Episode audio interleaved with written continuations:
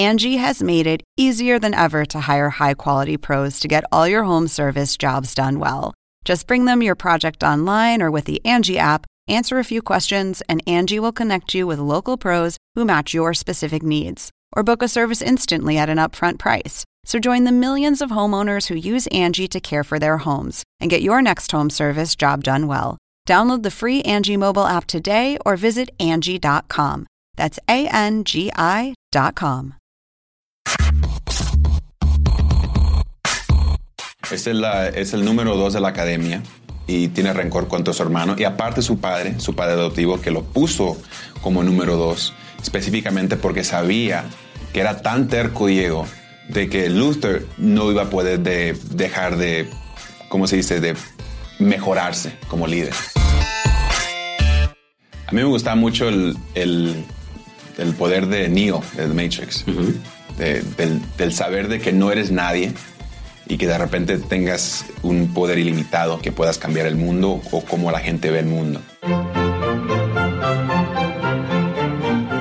Según el diccionario de la Real Academia Española, La cultura pop se define como el conjunto de las manifestaciones en que se expresa la vida tradicional de un pueblo.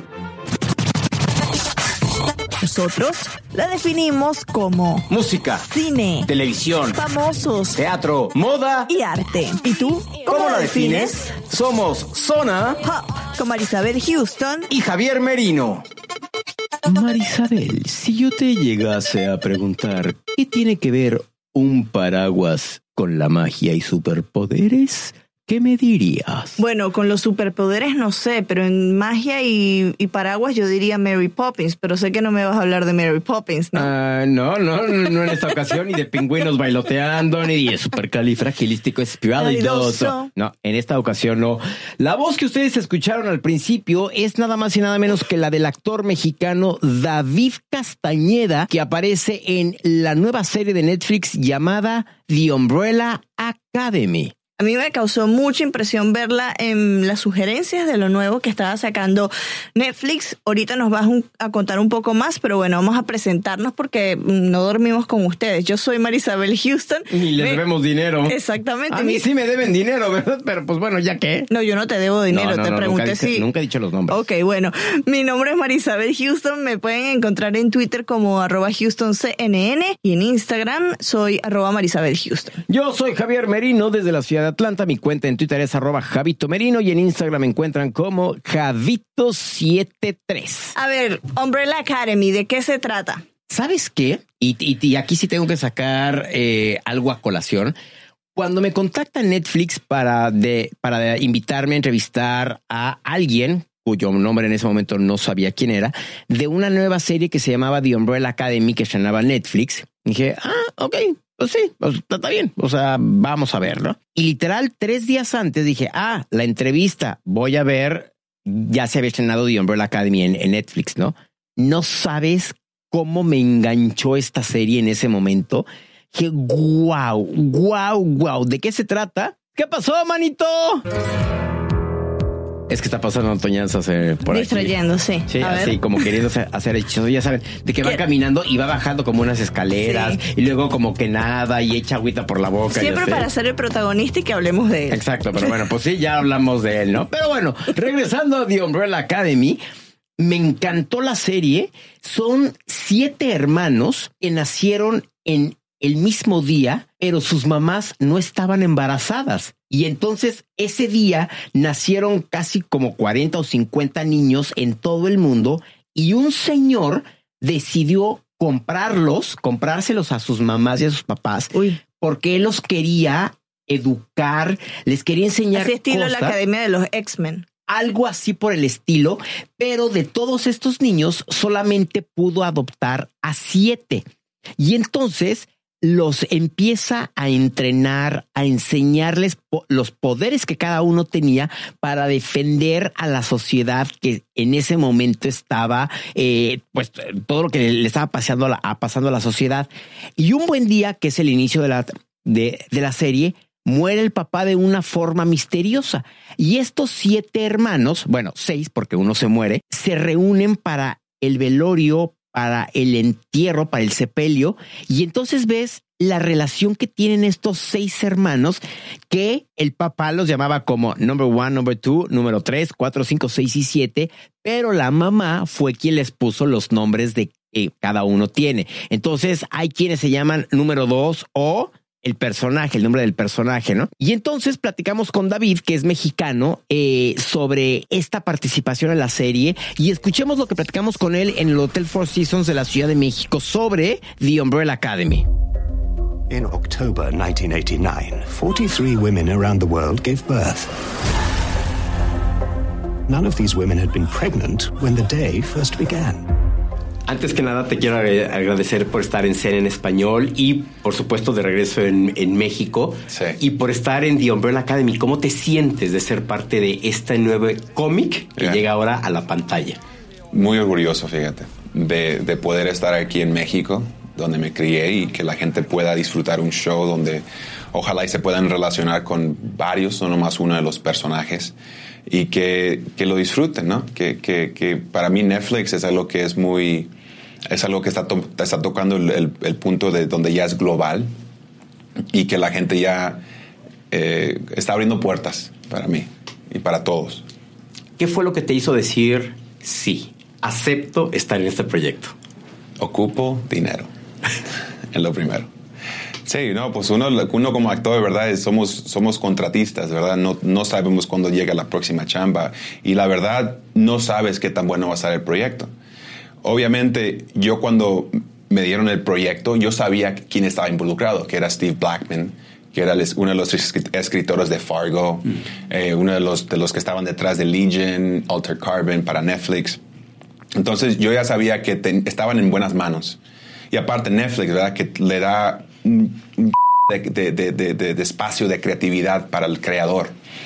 Y ya cuando leí los comic books, y yo dije, ok, ¿cómo lo van a adaptar? Porque yo leía los guiones y lo que sí veía inmediatamente el paralelo era la- los hermanos, la relación entre ellos y el mundo.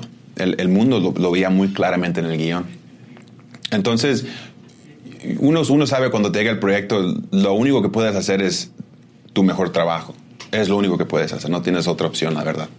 ¿Quién es Diego Hargreaves? Es el, es el número dos de la academia y tiene rencor contra su hermano. Y aparte su padre, su padre adoptivo, que lo puso como número dos, específicamente porque sabía que era tan terco Diego de que Luther no iba a poder de- dejar de, ¿cómo se dice?, de mejorarse como líder. Siempre los actores le, le ponen algo de sí mismos a sus personajes. ¿Qué tanto hay de ti en este personaje? Yo creo que la relación con mi madre, que es lo más obvio, ¿no? Porque yo tengo hermanas, ¿verdad? Y, y- y no las odio. Bueno, en veces, pero no siempre. Pero el amor, el amor siempre está abajo de todo, de todo, todo, todo. Tienen ocho días para detener el apocalipsis del mundo, Eh, lo que tenemos. ¿Qué tan divertido fue imaginarte que esto realmente pudiera pasar y que está en tus manos Mm. decir, Yo puedo. Bueno, pues si cuando veas el show te vas a dar cuenta que lo que, lo que Steve es muy bueno a es de que la audiencia sabe más que los personajes.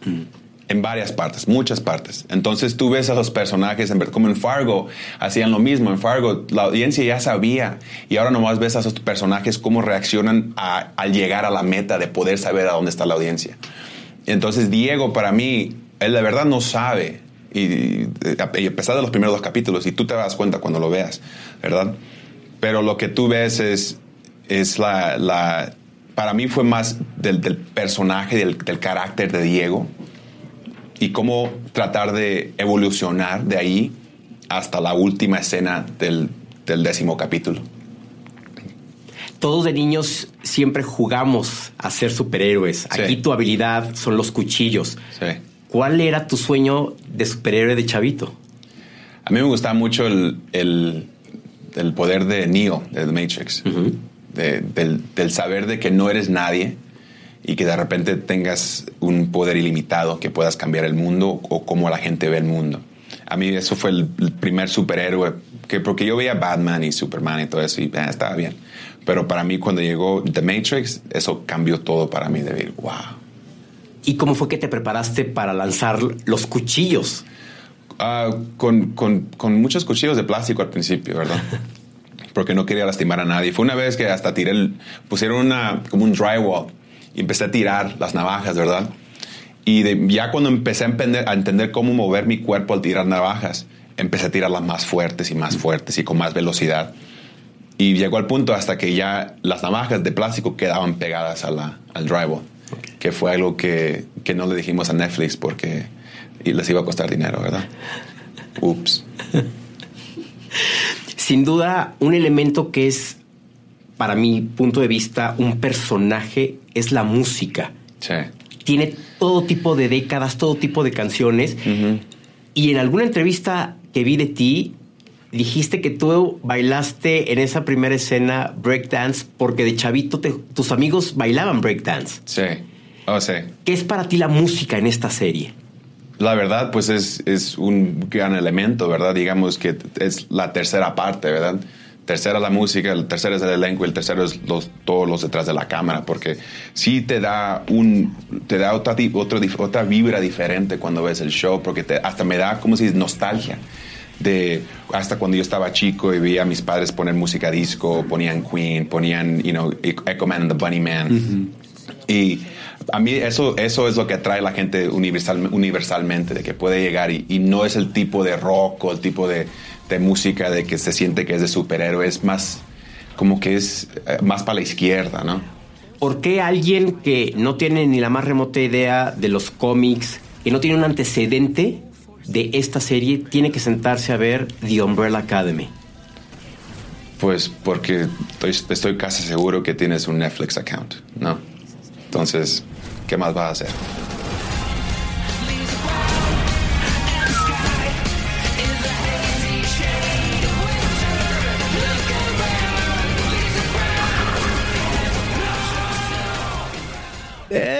Como se podrán haber dado cuenta, tiene un humor un tanto raro que nadie entendimos. De hecho, hasta pensamos que era como agresivo en ciertas respuestas que nos daban, ¿no? Y lo platicamos eh, con la agencia de relaciones públicas y dijeron, pues es que no, eso es, es humor negro. Y así de, eh, excuse me, excuse me, ese no es como humor negro, ¿no? Y entonces fue también lo que los medios platicamos de, oye, no, no, no lo sentiste como un poco pesado. Y, y de hecho, la pregunta que yo le hice, bueno, a ver, ¿qué te hizo decir que sí a esta serie de Netflix? Yo, yo me esperaba que me iba a decir porque la historia me encantó, porque leí los cómics y entonces yo me sentí atraído, fascinado. Y su respuesta fue de, pues por el dinero, por lo que me pagaron. Y así, ¡poing! O sea, como que no me esperaba. Claro, te sacó ¿no? a ti de onda, ¿no? Sí, y como esa también hubo otra de así de, oye, ¿por qué la gente debe de ver esta serie? Esperando que me contestara, porque es una serie que tiene a siete personalidades diferentes, porque poderes, porque defender al mundo, porque además la trama, como él en una pregunta que le hice, fue de que tienen siete días para salvar al mundo del apocalipsis. Oye, todo es 777, número Siete. mágico, ¿no? Exacto. Y entonces yo me esperaba que me dijera como alguna respuesta así profunda de por qué el mundo se va a destruir y bla, bla, bla. Pues porque todo mundo tiene Netflix. Y así de boing, otra vez como que no me esperaba esa respuesta, ¿no? Y así como fue a mí con esas respuestas, fue con todos los medios. Y entonces fue así de... ah, ah, ah, Tú ah. has eh, visto, pues, de los medios mexicanos, cómo lo han reseñado, cómo reseñaron en base a estas entrevistas. ¿Sabes qué siento yo? Que él pudo haber tenido, la, o sea, las notas pudieron haber sido más grandes, más extensas, si no hubiera sido por este, y quiero poner entre comillas, humor negro que él tenía. Eh, creo que no sé si la agencia, no sé si Netflix no se sentó con él y le dijo, a ver, ya van tres entrevistas que haces así y no. Un poco de coaching. Exactamente, creo que eso fue lo que le faltó y, y- o que le hubiera dicho, ¿sabes qué? A mí me gusta el humor negro y así voy a responder. No lo sé, no lo sé, pero sí sentí que fueron como agresivas las, las respuestas, ¿no? O sea, no te puedo hablar de las otras porque además la mía fue la última entrevista del día. Claro. Eh, seguramente igual ya estaba cansado, pero aún así, tú como artista, como celebridad, no puedes comportarte de esa manera, aunque tengas una, dos o 25 entrevistas, ¿no? Porque pues yo me puedo, o sea, yo me puedo molestar contigo y sabes que no te voy a publicar nada. Y entonces, pues ya, o sea, ya te quemaste con ese medio, ¿no? La impresión que me dio, y se lo dije a él justo al final, al finalizar la entrevista, que me había gustado porque la serie me recordaba mucho, y no sé si tú ya habías nacido, Marisabel, a Heroes. Claro. La primera temporada O sea, de Heroes. ¿Tú crees que edad tengo? Nací en el Bueno, 85. Bueno, pues puedes tener 12 años y ya tener un podcast. O sea, ya hay personas que lo tienen, ¿no? Sí. Pero, pero me recordó mucho a Heroes porque en ese momento no había X-Men, no había nada de superhéroes y Heroes vino a ocupar ese lugar de superhéroes, de poderes, la destrucción del mundo. Y me encantó Heroes y yo me volví el más fanático de Heroes. Y entonces The Umbrella Academy me recordó mucho a esa primera temporada de Heroes. Bueno, vamos a ver si el modelo funciona. Eh, es, pues lo hemos visto con series como Sense 8, que tienen más o menos algo parecido, aunque eran ocho personas. O sea, es parecido y no. Pero después de cierto tiempo se canceló. Ojalá que no, no ocurra con, con esta serie. Estaremos muy pendientes a ver cuáles son los planes de Netflix para pues próximas temporadas, pero es una realidad, ¿no? Que hay en la plataforma que, que después por, por costos cancelan series como hicieron con Kimmy Schmidt. Sí, además, y esa era buenísima, Buenísima. Era buenísima, de veras. La tienen que ver y se van a reír. Es tan tonta, pero tan divertida. Sí. Sí. Es muy estúpida, pero muy Sí. divertida. Bueno, eh, está disponible para toda la región, o sea, mundialmente. Sí, correcto, correcto. Bueno. The Umbrella Academy. Como a mí me salió sugeridas, a ustedes seguro también les salió sugeridas, si es que les encanta ver cosas de, de superhéroes, como es el caso al menos de Merino y yo. Así que vayan, échenle un vistazo y después nos comentan en las redes sociales arroba zonapopcnn qué les pareció. Recuerden que estamos en Twitter, Facebook y en Instagram. Y mis cuentas, que estoy un poco distraída porque vi a Alejandro ahora aquí en una promoción. Oye, que conocí a una corresponsal de CNN Chile que está trabajando aquí. Sí, tiene varios años trabajando acá. Es Paz igualita González. a a Alejandra ahora. Yo así como que me quedaba. ¿No habías como conocido a Paz? No, yo no la conocía. Ah. Hasta hoy que me la presentó Aileen, que me llevó a, a- a esa nueva redacción que tiene CNN en español.